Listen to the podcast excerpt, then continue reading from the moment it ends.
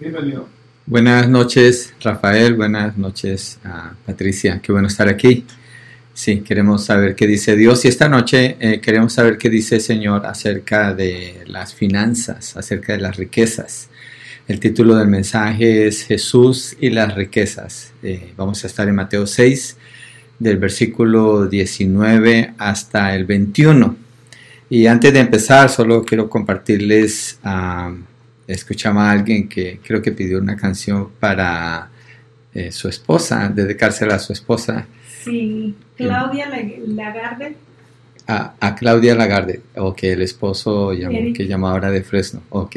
Sí, pero me hizo acordar cuando estaban hablando con él eh, que este domingo mi esposa y yo cumplimos 29 años de casados. Oh, Entonces, es, ah, es, bueno, vamos a salir a celebrar el viernes y después el domingo vamos a estar predicando en San Francisco, en el domingo, en el sur de San Francisco con el pastor Nelson Rosales y de allí nos invitaron a comer, así que me salvé porque la invitación a predicar venía con invitación a comer, así que por eso podemos hacer las dos cosas a la vez ese día. Pues muchas felicidades, una hermosa pareja, nuestra hermana Verónica es una gran mujer y nos da mucho gusto que, que tengan ese día para celebrarlo juntos. Gracias, sí.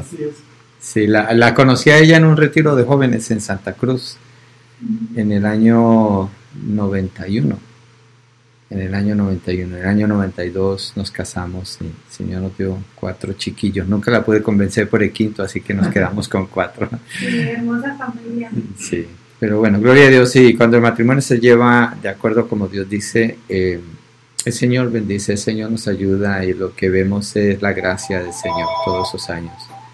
Entonces, damos gracias a Dios por su bondad. Bueno, vamos a empezar con el tema Ah, quiero poner el texto para que lo miremos juntos. ¿sí? Y es en Mateo 6, versos 19 al 21. Ahí está en la pantalla para la audiencia de... Aquí está para la audiencia de YouTube. y dice así el texto, no acumulen para sí tesoros en la tierra, donde la polilla y la herrumbre destruyen y donde ladrones penetran y roban sino acumulen tesoros en el cielo, donde ni la polilla ni la herrumbre destruyen, y donde ladrones no penetran ni roban. Porque donde esté tu tesoro, allí estará también tu corazón. Hasta allí la parte donde queremos ah, cubrir el día de hoy. Que el Señor nos ayude. Este es un tema bastante importante, bastante delicado también es un tema que tiene que ver con todos, en todo lugar donde estemos.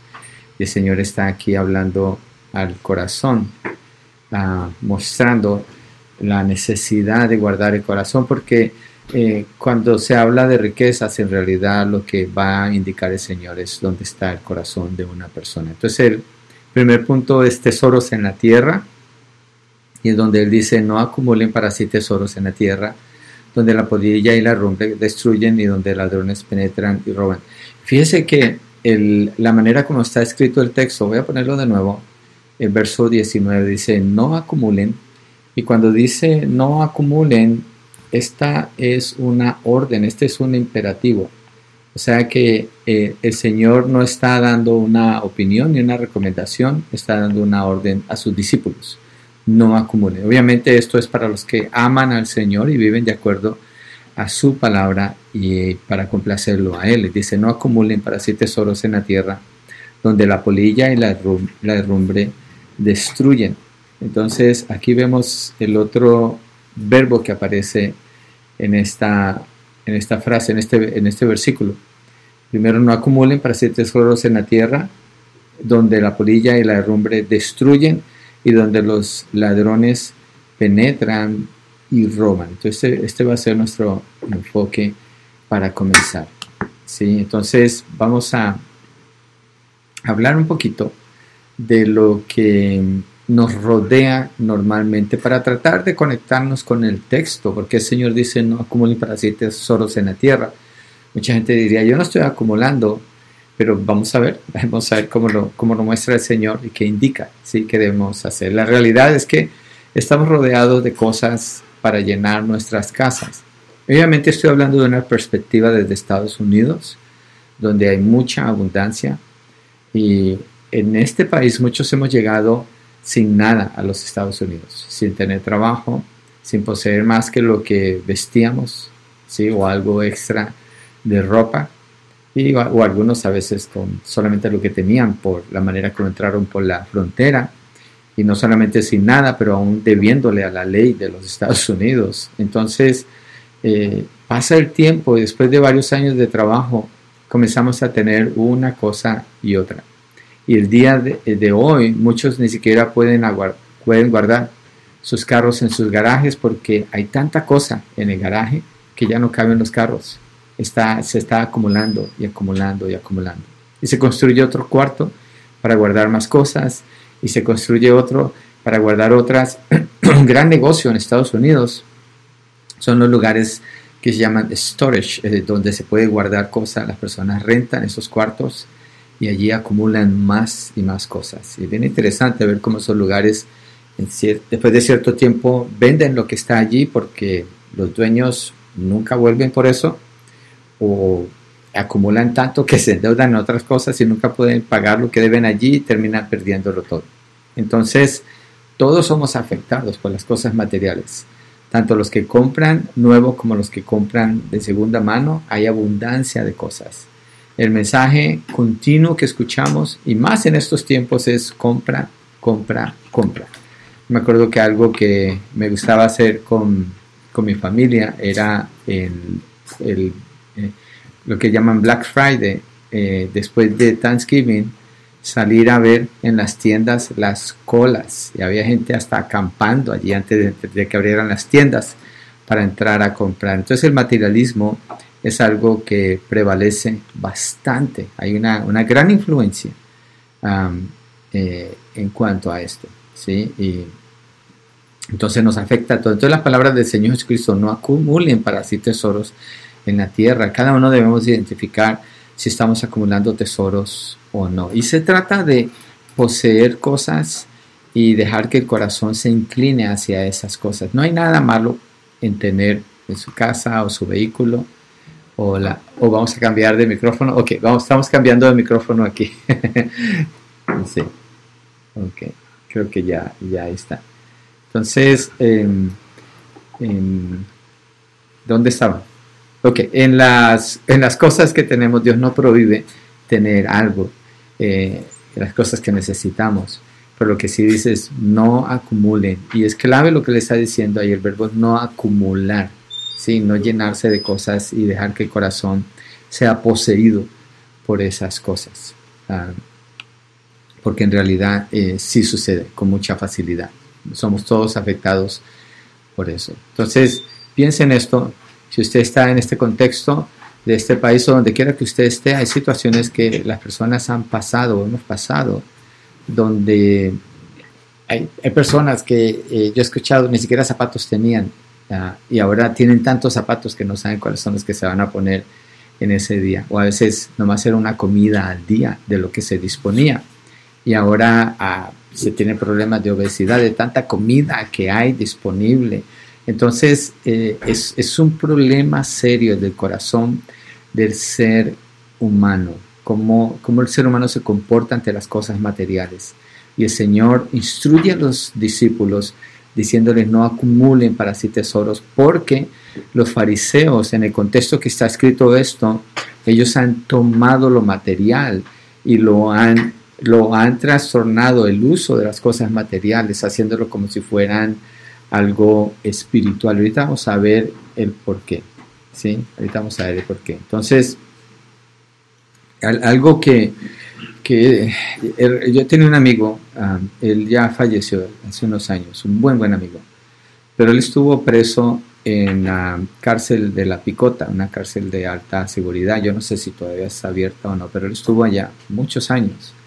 Y él era un convicto recurrente eh, caía muchas veces adentro y salía y volvía, caía, volvía, caía hasta que lo mandaron allá a la picota por por su recurrencia en, su, en sus delitos. Y em, después de allí él salió, él salió de la prisión, pero en la prisión él tejió un tapete y él le llamaba a ese, a ese tapete sus guaraches. Entonces lo tejió, él no era salvo, pero lo tejió, lo guardó consigo.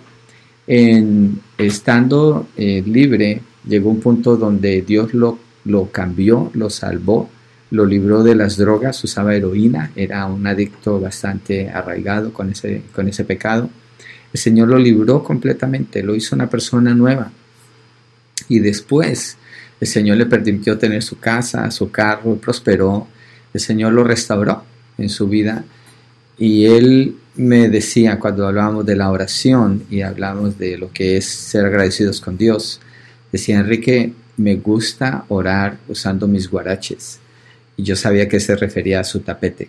Era un tapete, me lo mostró, era un tapete sencillo, algo pequeño, sencillo, pero allí ponía sus rodillas. Decía, porque esto me recuerda de dónde me sacó el Señor. Y era un buen recordatorio, esa era una buena manera de recordar. Nosotros debemos recordar de dónde nos trajo el Señor, qué ha hecho Él con nuestras vidas. ¿sí? Porque de no tener mucho, muchos hemos dado pasos agigantados y el corazón agigantadamente se ha inclinado a esas cosas. Hay cambios drásticos y las posesiones cambian el corazón o la actitud hacia las posesiones, porque las posesiones son neutras. Y el cambio es drástico, es impresionante. Ah, cuando, cuando la persona tiene muchas cosas, el corazón empieza a, ceder a las cosas que tiene, al materialismo, y las empieza a adorar, eh, se inclina por eso. En Colosenses 3.5, mire, vamos a, a mirar ese texto en Colosenses 3.5. Déjeme cambio aquí para que miremos Colosenses 3.5. Y vamos a ver este texto dos veces, pero ahorita quiero mirar este verso en particular, donde dice, por tanto, consideren los miembros de su cuerpo terrenal como muertos a la fornicación, la impureza, las pasiones, los malos deseos y la avaricia. Y si se fijan, la avaricia está junto con fornicación, impureza, pasiones, malos deseos. Y dice que eh, lo malo deseos y la avaricia que es idolatría. Entonces la avaricia es el deseo de tener más y más, el anhelo de tener más y más, esa es, esa es la avaricia y es idolatría. Separa el corazón de Dios y termina sirviendo a lo material. Entonces, normalmente no le llamamos así, Ah, normalmente no queremos hablar mucho de ese pecado, le ponemos otros nombres y nos encanta, es normal hacer alarde de qué tan barato lo conseguimos, pero lo pude tener. O esa oferta no me la podía perder y mira todo lo que conseguí. Y es común hablar así. Yo no creo que sea pecaminoso en sí mencionar eso, pero cuando la conversación de una persona se hace así, cuando la persona piensa continuamente de eso, y cuando, cuando hablan y cuenta se da, y eso es lo que prevalece en sus conversaciones, el dinero, las finanzas, las inversiones, las cosas que posee, el precio que pagó, por tanto que se ahorró. Entonces hay un problema en el corazón, hay un problema en el corazón. Los discípulos del Señor Jesús tenían el mismo problema. Por eso el Señor Jesucristo les dice, no acumulen, no acumulen riquezas en la tierra Mire, eh, eh, miremos lo que eh, Pedro le dijo al Señor en Mateo 19, después de que enseñó acerca de los ricos en relación con el reino de los cielos. En Mateo 19, 23 al 30. Y ahí nos va a dejar ver Mateo 19, versículos, me estoy seguro que vamos a mirar 23 al 30. Mateo 19, 23 al 30. Vamos a cambiarlo aquí. Y esto es lo que eh, la conversación del Señor Jesucristo con sus discípulos. Y dice, Jesús dijo entonces a sus discípulos, en verdad les digo que es difícil que un rico entre en el reino de los cielos. Esto después de que un joven rico se acerca al Señor Jesucristo. Entonces dice, es difícil que un rico entre en el reino de los cielos. Una pausa allí. Jesucristo no está hablando en contra de las riquezas. Jesucristo está hablando en contra de una persona que ha puesto su corazón en las riquezas. Ese es el asunto aquí, porque eso es lo que sucedió con ese joven, cuando el Señor le dice, ve y vende todo lo que tienes, entonces ve, a los pobres y ven y sígame. Y el problema con ese joven es que las riquezas estaban entre él y Cristo. Cristo le está diciendo, quítalas y me puedes seguir. Entonces el corazón de ese joven estaba inclinado hacia, hacia eso. Pero miremos el resto de la historia, mira lo que dice. Otra vez les dijo que es más fácil para un camello pasar por el ojo de una aguja que para un rico entrar en el reino de los cielos. Creo que ya te lo hemos mencionado, pero cuando dice un camello pasar por el ojo de una aguja, no está hablando, yo no sé de dónde sacó eh, un comentarista la idea de que el ojo de aguja es una puerta que era pequeña y por ahí tendría que pasar el camello y para que el camello pasara tenía que quitarle toda la carga y si no el camello no podía pasar. Eso es falso, eh, no existe tal puerta. Lo que el Señor Jesucristo está hablando es una ilustración extrema para hacer un punto muy delicado. Y lo que está diciendo es que es más fácil para un camello pasar por el ojo de una aguja que para un rico entrar en el reino de los cielos. Un camello no puede pasar por el ojo de una aguja. O el, ojo de una, el ojo de una aguja es algo diminuto. Lo que está diciendo es imposible prácticamente que un rico entre en el reino de los cielos si su corazón está puesto en sus riquezas. Y dice el verso 25, y esta es la parte clave para entender lo de Mateo 6, porque Jesús les dice a ellos, no acumulen riquezas en, en la tierra, y por qué los discípulos tenían ese tipo de pensamiento acerca de las riquezas. Miren, al oír esto, los discípulos estaban llenos de asombro y decían, entonces, ¿quién podrá salvarse? Entonces, ¿quién podrá salvarse? ¿Por qué ellos están haciendo la pregunta, ¿quién podrá salvarse? Porque ellos piensan que el joven rico sí se podía salvar. ¿Y por qué ellos piensan que el joven rico sí se podía salvar cuando hacen esta pregunta? Porque los fariseos y los escribas enseñaban que una persona que tenía propiedades y riquezas es porque Dios lo había bendecido. ¿Le parece eh, que usted ha escuchado eso? Yo creo que se escucha mucho con el Evangelio de la prosperidad, cuando se, se anuncia y se dice, tú debes de tener y tú puedes tener y tú puedes anhelar y Dios te va a dar todo lo que tú le pidas. Ese es el Evangelio de la, la prosperidad. Eso es exactamente lo que Jesucristo está reprendiendo con esta enseñanza de Mateo 6. Es lo que él está reprendiendo con esta enseñanza de Mateo 6 y es así como piensa a tus discípulos y él les está enseñando. Sigamos con el verso 26. Jesús mirándolos les dijo, para los hombres eso es imposible, pero para Dios todo es posible. En el verso 27, entonces Pedro le respondió, mira, nosotros lo hemos dejado todo y te hemos seguido. ¿Qué pues recibiremos? Jesús le dijo, en verdad le digo que ustedes que me han seguido en la regeneración, cuando dice lo hemos dejado todo, porque eso es lo que Jesús le pidió al joven rico quisiera que dejara todo. Jesús le dijo, en verdad les digo que ustedes que me han seguido en la regeneración, cuando el Hijo del Hombre se siente en el trono de su gloria, ustedes se sentarán también sobre doce tronos para juzgar a las doce tribus de Israel y todo el que haya dejado casas, hermanos, o hermanas, o padre, o madre, o hijos, o tierras, por mi nombre recibirá cien veces más y heredará la vida eterna. Entonces, Jesucristo no está diciendo que sea malo tener estas cosas. No, lo que está diciendo es que el corazón tiene que estar enfocado, tiene que estar enfocado en el lugar adecuado, en el reino de Dios, no en las cosas de la tierra. Para el rico, el joven rico, el problema era que estaba enfocado en las cosas del reino de Dios. Los discípulos lo, lo veían como un hombre bendecido. Mira qué bendecido, todo lo que tiene. No es cierto, no es cierto porque su corazón estaba idolatrizando las cosas que poseía y por causa de eso no podía heredar el reino de los cielos.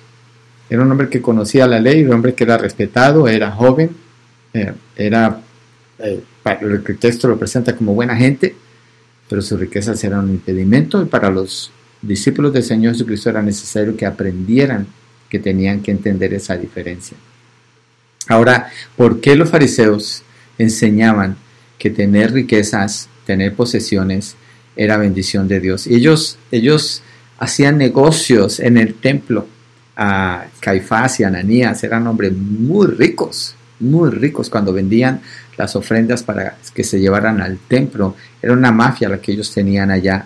Y esos hombres eh, falsos maestros tenían mucho dinero.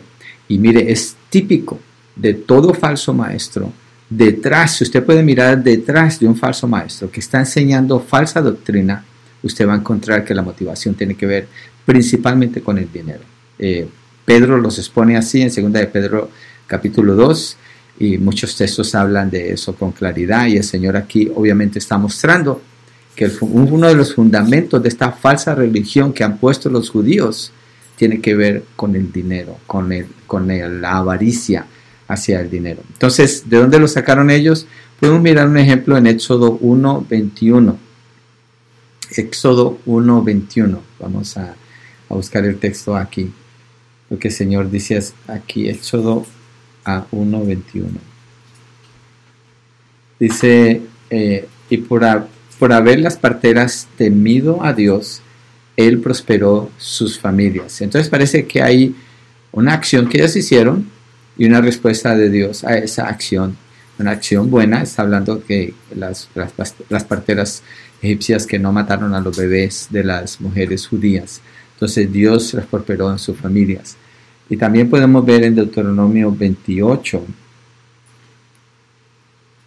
aquí está Deuteronomio 28,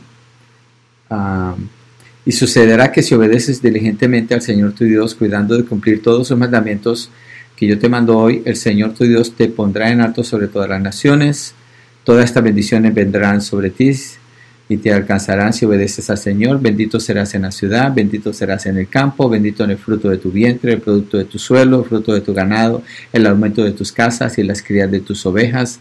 Benditas serán tu canasta y tu arteza. Y así sigue hablando el Señor allí. Después habla de las maldiciones que vienen por la desobediencia. Pero en las bendiciones parece que hay una relación con la, con la provisión del Señor hacia ellos. Claro, Dios va a proveer a sus hijos, pero el punto no es este. El punto no es que abracen las cosas materiales y se identifiquen como bendecidos cuando tienen, porque lo que está haciendo la religión falsa de los judíos es explotar a las personas para ciertas personas enriquecerse con eso y andan mostrándolo, brillando con eso, mostrando, mira cuán bendecidos somos. Y es, es común hoy en día, no estamos lejos de eso. Es como uno hoy en día en las falsas religiones, en los falsos maestros, ver cómo manipulan las situaciones para ellos llenar sus bolsillos. Entonces Jesucristo está reprendiendo esto. Eh, los judíos habían corrompido el concepto de las promesas de Dios. Y Jesucristo está enseñando que el verdadero carácter, carácter del creyente tiene que ver con una dependencia a Dios en bienaventuranzas. Cuando lo, estudiamos, dice bienaventurados los pobres en espíritu. Los fariseos y los escribas representaban lo opuesto y habían enseñado al pueblo a pensar de manera opuesta a lo que el Señor está enseñando. Así que los líderes religiosos enseñaban que entre más posesiones tenían, más bendecidos por Dios Hay gente que hoy en día dice, mira cómo Dios me bendijo con este carro, mira Dios cómo Dios me bendijo con esto. Y uno mira, ¿cuánto debes? ¿Cuánto estás pagando de intereses? ¿Cuánto te va a costar? de tu trabajo y de tu overtime y de hacer a tu familia a un lado para sostener eso? ¿De veras? ¿Dios te bendijo? Es importante cuestionarse y no asumir necesariamente que algo material es una bendición del Señor. Y algo material no hace espiritual a nadie, a nadie, no. Por eso el Señor Jesucristo dice, es, más difícil, es muy difícil que un rico entre en el reino de los cielos. Estoy pensando un texto que quiero compartirles en Lucas 12, del 13 al 21, cuando el Señor Jesucristo enseña allí a guardarse de la avaricia. Vamos a ver ese texto. Lucas 12, 13 al 21. Vamos a cambiar aquí para que lo miremos con la audiencia de YouTube y de Facebook. Es Lucas 12, 13 al 21. Dice así. Uno de la multitud le dijo, Maestro, dile a mi hermano que divida la herencia conmigo. Hombre, le dijo Jesús, ¿quién me ha puesto por juez o árbitro sobre ustedes? También le dijo, estén atentos y cuídense de toda forma de avaricia. Ok, el Señor le está diciendo, Él está diciendo, hablando de una herencia, el que se acerca, y la respuesta del Señor, cuídense de toda avaricia. La herencia, ah, obviamente, si está pidiendo la herencia es porque se murió el papá o el que lo heredó. Es muy común encontrar ese problema por siglos. Ha sido un problema muy común cuando se muere el papá, cómo se, cómo se ponen los, los hijos queriendo agarrar todo lo que hay disponible. La, respuesta del Señor es, estén atentos y cuídense de toda forma de avaricia, porque aun cuando alguien tenga abundancia, su vida no consiste en sus bienes. Eso es súper importante. Su vida no consiste en sus bienes. Esa persona pensando que agarrando más va a ser mejor, está muy equivocado. Entonces les contó una parábola. La tierra de cierto hombre rico había producido mucho. Y él pensaba dentro de sí, ¿qué haré ya que no tengo donde almacenar mis cosechas? Entonces dijo, esto haré, derribaré mis graneros y edificaré otros más grandes, y allí almacenaré todo mi grano y mis bienes. Y diré a mi alma, alma, tienes muchos bienes depositados para muchos años, descansa, come, bebe, diviértete. Pero Dios le dijo, necio, esta misma noche te reclaman el alma, y ahora, ¿para quién será lo que has provisto? Así es el que acumula tesoro para sí y no es rico para con Dios. Y el verso 21 es bien clave aquí. Así es el que acumula tesoro para sí y no es rico para con Dios. Entonces, esta persona, la ilustración que el Señor está dando allí, acumuló para sí mismo y la respuesta para el que acumula es necio. Esta noche vienen por tu alma. Usted que está escuchando, lo que usted tiene se está acumulando y su corazón se ha inclinado allí. Piense en esto. Si hoy vienen por su alma, ¿quién se va a quedar con todo lo que tiene? Lo único que van a poner en la caja es el que se muere, pero no se va a llevar nada. Todo se va a quedar aquí. Hay gente que trabaja y trabaja y laboran y no están en la casa porque overtime y, trabajos bien lejos cuando pudieran trabajar cerca, ganando poco menos, pero estar con su familia. ¿Y qué les va a quedar al final? Hay hombres que se hacen millonarios y haciendo inversiones, invierten y tratan y prosperan en lo que hacen, pero en el proceso pierden a sus familias. El libro de Eclesiastés habla de acumular riquezas y el rey Salomón fue el hombre más rico en la tierra en ese entonces. Acumuló tanto y después dice, vanidad de vanidades, todo es vanidad. Piensen esto. Hay gente que, por ejemplo, su carro es, es, su Dios. Aman a sus carros. Y digo yo, ¿puede abrazar a su carro y recibir amor de regreso? ¿Sabe que lo único que usted tiene debajo de la tierra, debajo del sol, perdón, como dice Salomón en Eclesiastés, si usted es un hombre casado, su esposa, nada más, nada más. Y edificar esa relación, edificar la relación con sus hijos, edificar la relación con otras personas, es lo que realmente cuenta y el dinero no es lo que le da el valor a una persona, es cómo está su corazón, porque el Señor dice, tiene riquezas para sí mismo, pero no tiene riquezas para Dios. ¿Y cómo lo llama el Señor? Necio. Necio es la palabra que se usa en la Biblia para hablar de una persona que no cree en Dios. Entonces, no se hagan tesoros en la tierra. Aquí el Señor está confrontando la falsa enseñanza de los líderes judíos y cambia completamente el enfoque de sus discípulos. ¿Qué sucede con los tesoros en la tierra?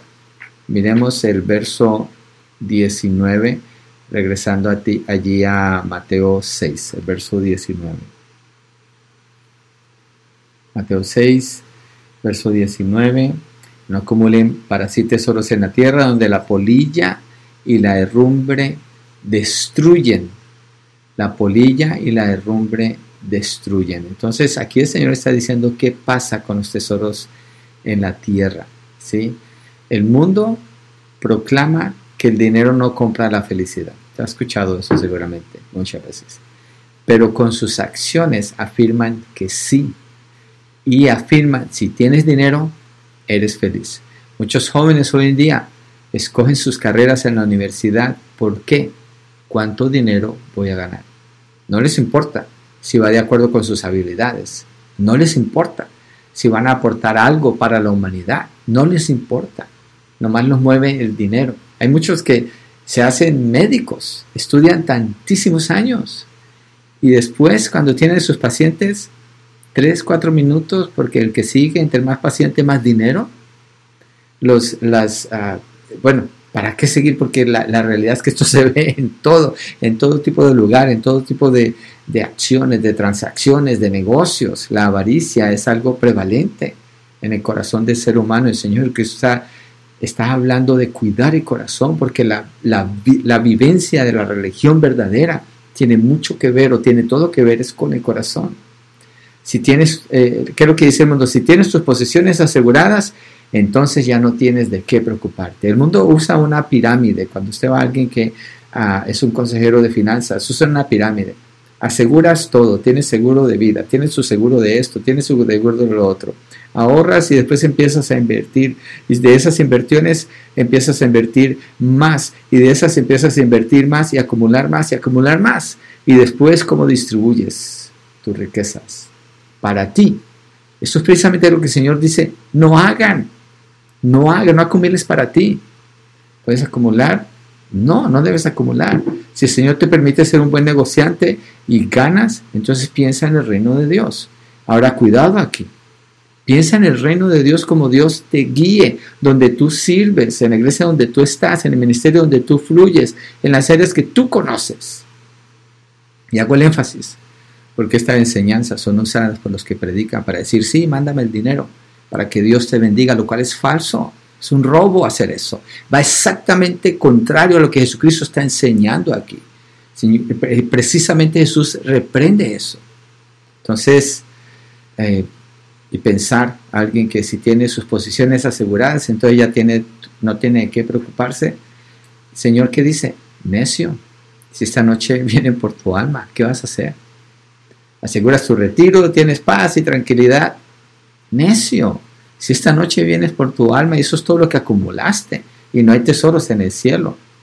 Si tu plan, financiero es el correcto, entonces estás bien. Si tus inversiones son las mejores, ya, la tienes hecha. Con que estés generando más y acumulando más, ya estás seguro. Peace of mind. Necio, esta noche vienen por tu alma. ¿Y qué vas a hacer? el Señor dice, no, no acumulen riquezas, no pongas tu corazón allí. Pero qué extraño porque nunca ha habido, aunque el mundo proclama felicidad con lo que tiene, aunque hay tanta abundancia, pero es extraño esto, nunca ha habido tanta gente deprimida como este tiempo. Y gente de dinero, gente que ha acumulado, están deprimidos. Nunca la, la industria de fármacos, de medicina, ha tenido tanto apogeo como ahora para vender medicina para la depresión, para gente que tiene y ha acumulado. ¿De qué sirve eso? Es el tiempo donde hay más psicólogos, más psiquiatras, más terapistas. ¿Por qué? Porque no hay felicidad en lo que las personas están acumulando. Hay infelicidad. El mundo proclama la pirámide de seguridad financiera, como mencionada ahora, pero eso no da ninguna seguridad para la satisfacción en el alma. Pablo habla del contentamiento en Filipenses 4:13 cuando dice, todo lo puedo en Cristo que me fortalece. Y no está hablando que todo lo que se antoja Él lo va a poder hacer porque al cabo lo hace en Cristo. No, está hablando de contentamiento, el contexto en ese, en ese capítulo, en esa porción. Dice, he aprendido a tener como a tener falta también. He aprendido a tener contentamiento y dice, todo lo puedo en Cristo que me fortalece.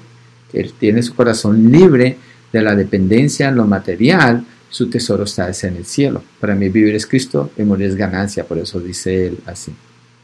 Entonces Señor Jesucristo dice que los tesoros en la tierra son todos materiales y en la tierra allí la polilla y la rumbre destruyen. La rumbre está hablando de cuando, se, cuando algo se desgasta, cuando le cae, eh, eh, ¿cuál es la palabra? Eh, mo o, o cuando se oxidan las cosas.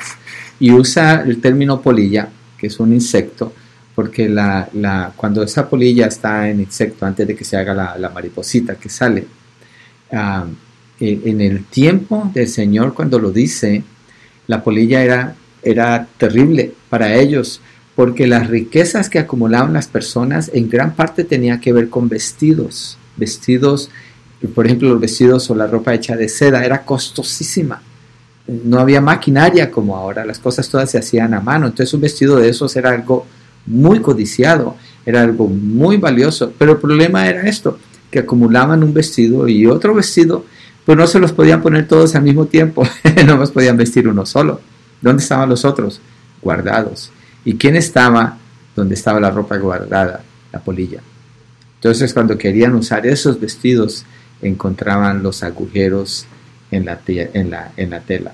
Entonces el Señor Jesucristo está usando la polilla porque va en línea con lo que se consideraba de mucho valor en ese entonces. Los tesoros terrenales, la polilla ilustra que no duran para siempre, no duran para siempre. ¿Cuánta gente eh, pensó, por ejemplo, en el año 2008 que ya la tenían hecha? Yo me acuerdo, le, le prediqué a la iglesia, le decía, hermanos, no compren casa sacando préstamo de su propia casa. Eso es un error, eso es como usar una tarjeta de crédito. Pero les decía, no, es tu dinero, Tienes equity en tu casa, pues es tu dinero, tú lo puedes usar. Es algo falso, no es tu dinero. No es, porque es un préstamo contra su propia casa. Y se iban a comprar unas casas, unos casonones. Y yo decía, ¿por qué están haciendo eso? Lo pueden perder.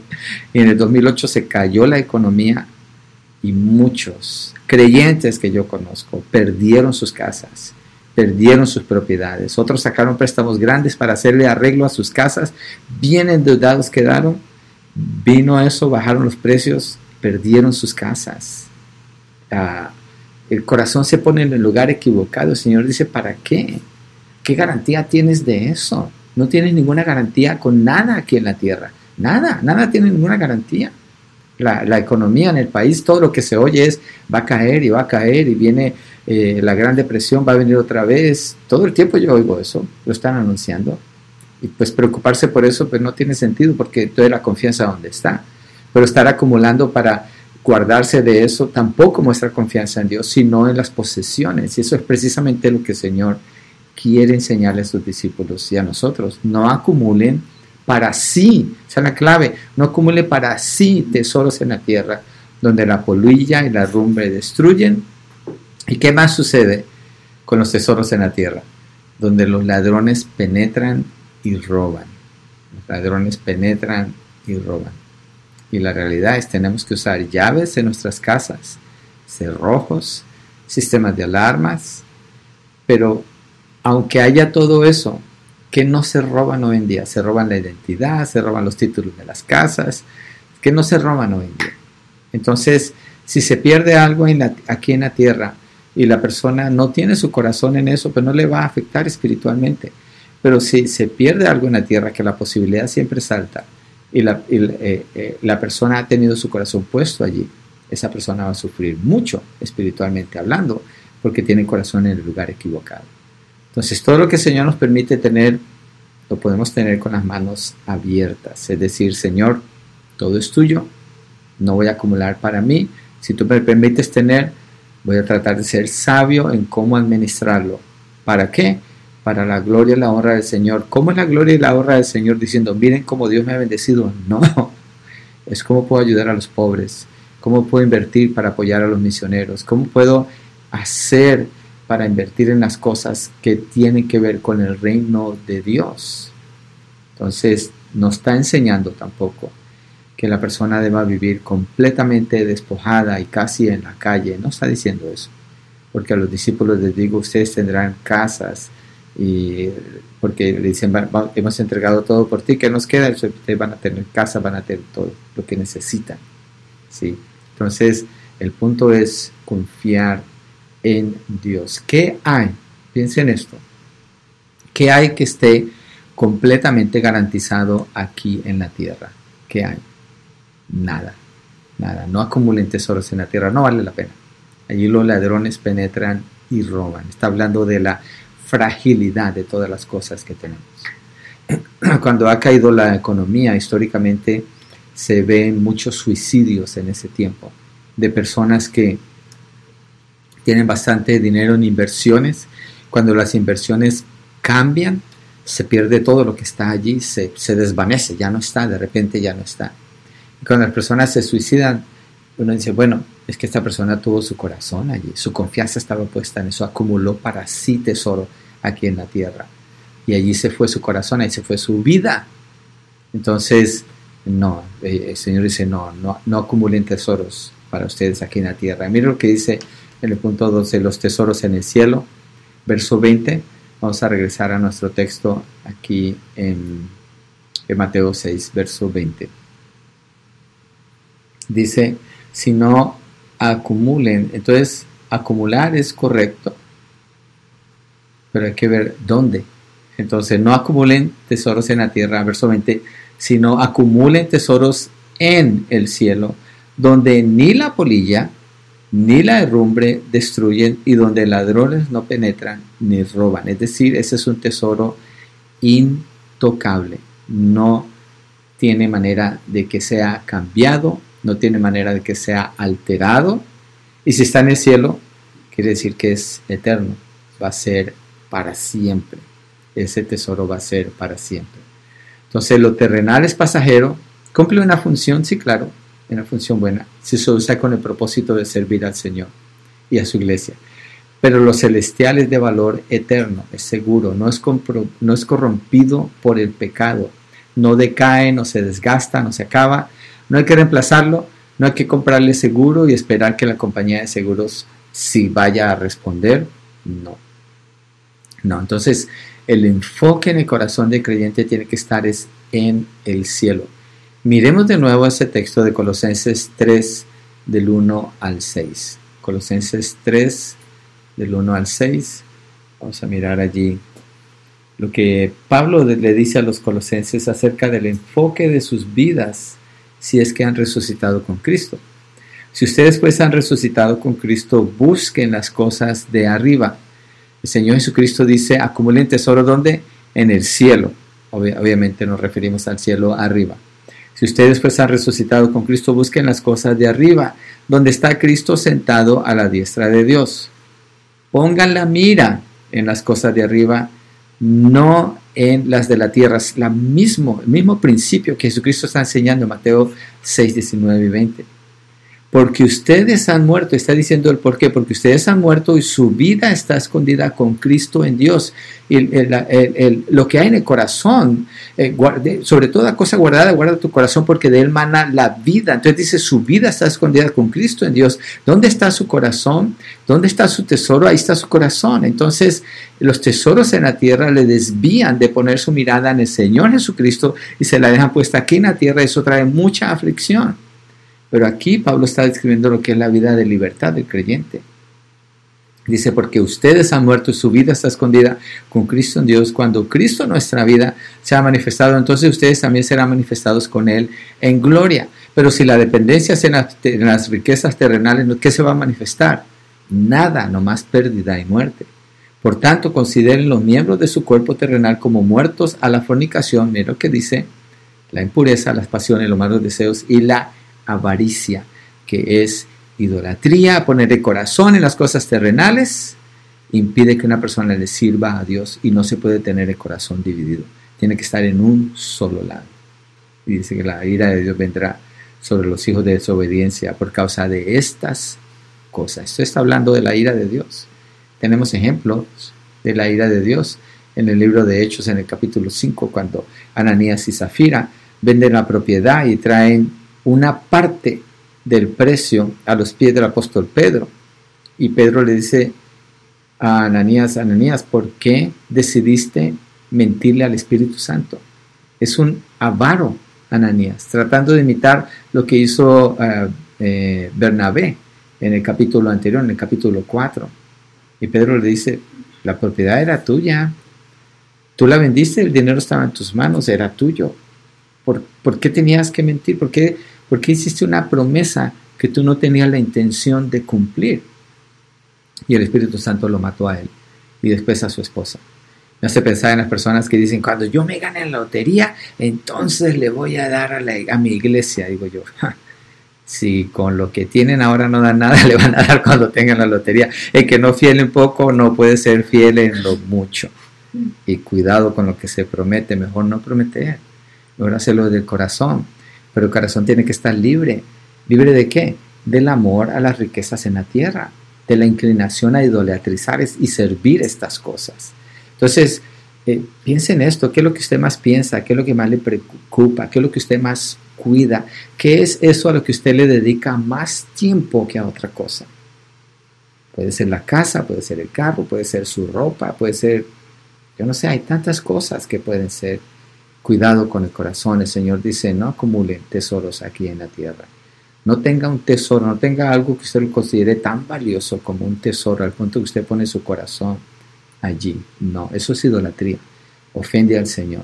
Y si esa es la característica de su vida y no puede salir de allí, pues usted no tiene el Espíritu de Dios, necesita clamar por su salvación. Miren lo que dice Filipenses 3, del 7 al 11. Vamos a Filipenses 3, del 7 al 11. Déjenme cambio el screen aquí para que lo miremos. Filipenses 3,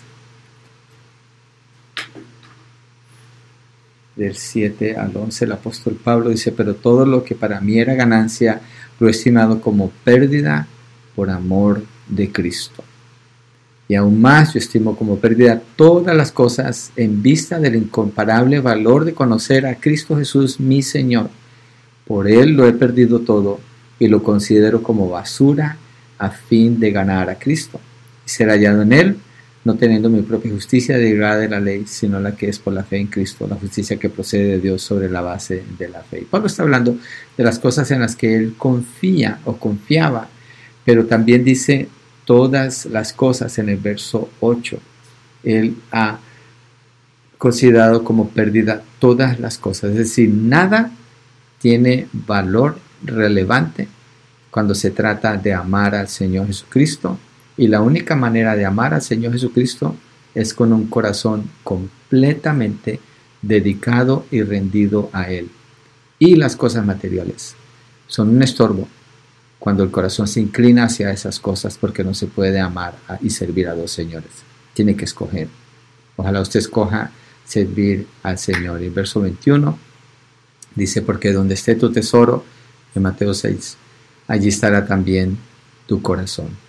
Entonces, ¿es posible desligar el corazón de las cosas materiales? Sí, cuando usted reconoce que Él es el dueño de todo.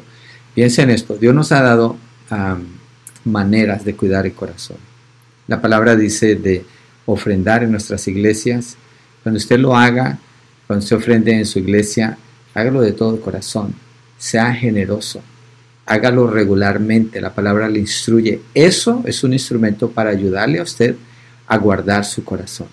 Si usted tiene problemas para hacer eso, seguramente usted es una persona idólatra y avara, que está poniendo su corazón en las cosas materiales, porque no se puede despojar de algo que es pequeño para ayudar a sostener a su pastor, al ministerio donde usted, Señor, le ha llamado a servir, a la iglesia donde el Señor le ha llamado a para que usted crezca allí.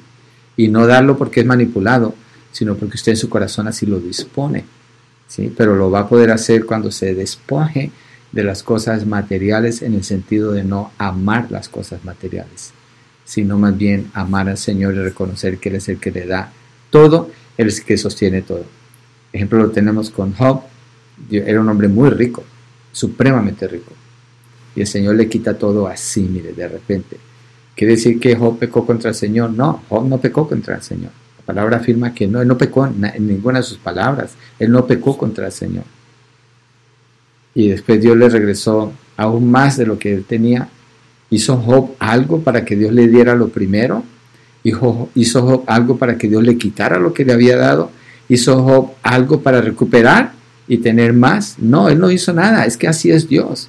Y si Dios le permite a usted tener, pues tenga su corazón en el lugar adecuado, pero no acumule para usted, no sacrifique, no sacrifique su familia, no sacrifique su vida dándola allí en las cosas materiales. Revise cómo maneja usted su tiempo, el overtime, todo eso, y cómo usted está eh, administrando lo que el Señor le permite tener o está acumulando. Tiene que hacer una distinción y escoger a quién le va a servir, porque no se puede servir a dos señores.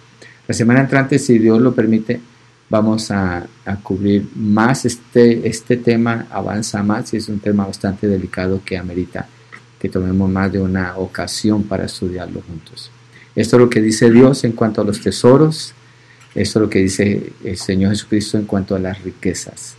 Hay riquezas en el cielo, usted las tiene que buscar, allí están el Espíritu Santo le puede ayudar a encontrarlas e invertir en lo que es lo espiritual, lo que agrada al Señor en la vida de las personas, en su salvación, en la oración, en tantas cosas que la palabra nos instruye para invertir allí. Dios les bendiga, que tengan buena noche y Dios mediante, aquí estaremos la semana entrante.